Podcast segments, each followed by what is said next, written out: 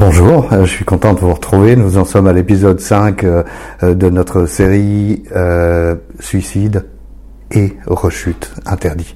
Alors pourquoi je dis ça? Parce que voilà, c'est zéro suicide, zéro alcool, zéro drogue, zéro médoc.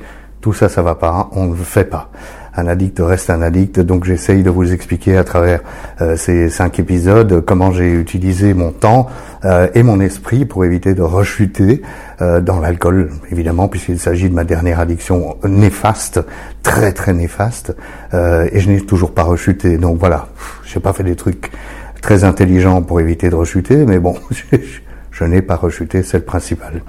Un addict reste un addict et euh, il y a trois semaines, je vous ai posté, enfin j'ai plutôt partagé une interview de France 3 qui interviewait Frédéric, qui était un, alcoolique, euh, euh, il le reconnaissait bien, bien volontiers. Il disait d'ailleurs, vous savez, moi j'en étais à 5-6 bouteilles de rosé par jour. Et c'est pas compliqué d'y arriver. Hein. On finit toujours par y arriver à ces quantités-là. et, quand il a arrêté, il est devenu addict à autre chose.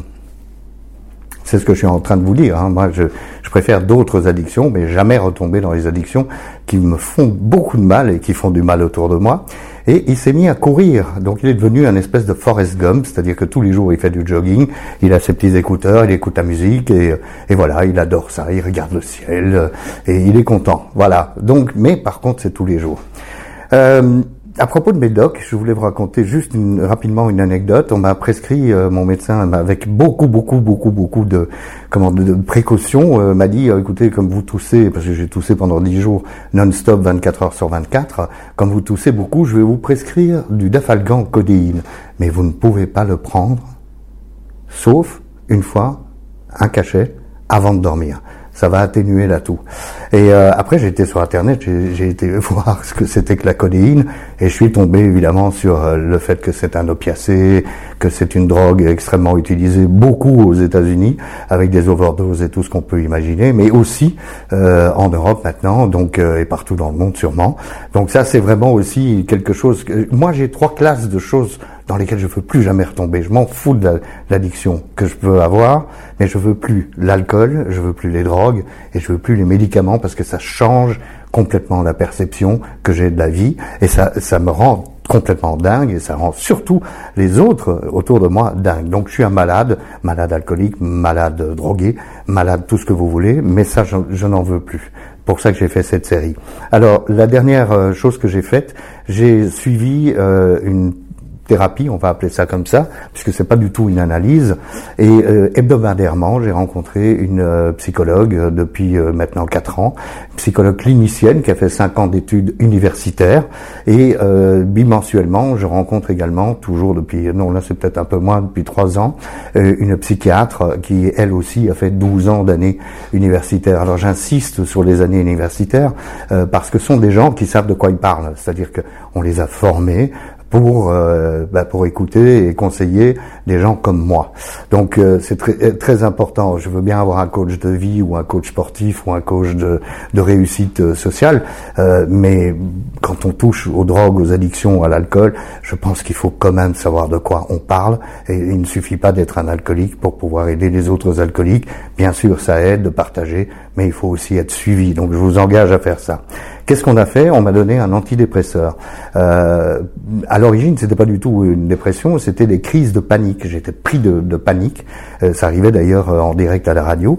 Et du coup, euh, bah, j'ai pris ce médicament. Et quelques semaines après, euh, bah, j'avais plus d'angoisse. Et quelques mois après, on s'est aperçu que je n'avais plus vu d'épisodes dépressifs avec des idées noires, des envies de suicide.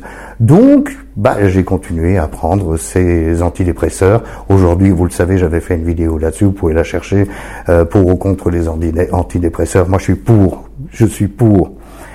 Oui, mais vous êtes addict aux antidépresseurs. Euh, oui, mais ça, ça vous rend un petit peu robot, vous ne réfléchissez plus. Écoutez, tout ça, c'est peut-être vrai. Moi, en tous les cas, c'est pas comme ça que je le vis. Mais ce que je ne veux pas, encore une fois, c'est rechuter euh, dans l'alcool, les médocs euh, ou, la drogue. Donc voilà, moi je suis très pro médication. Pourquoi je suis pro médication Parce que je suis aussi pro euh, professionnel de la santé, parce que eux savent de quoi ils parlent. Moi, je suis juste un addict.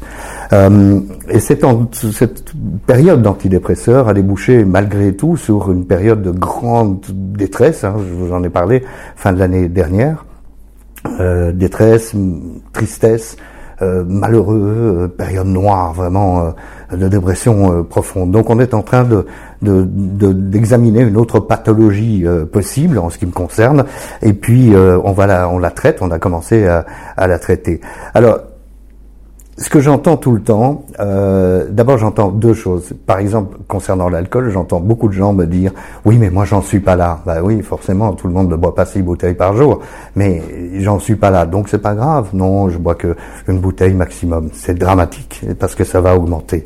L'autre chose que j'entends toujours, c'est aussi euh, oui, c'est pas pour moi. J'ai essayé. Alors on parle là de, de psychologues euh, ou de psychiatres, et on parle là aussi des réunions euh, alcooliques anonymes, et on parle là de, des associations. J'ai essayé. Et alors je pose la question ah d'accord. Et vous avez essayé combien de fois?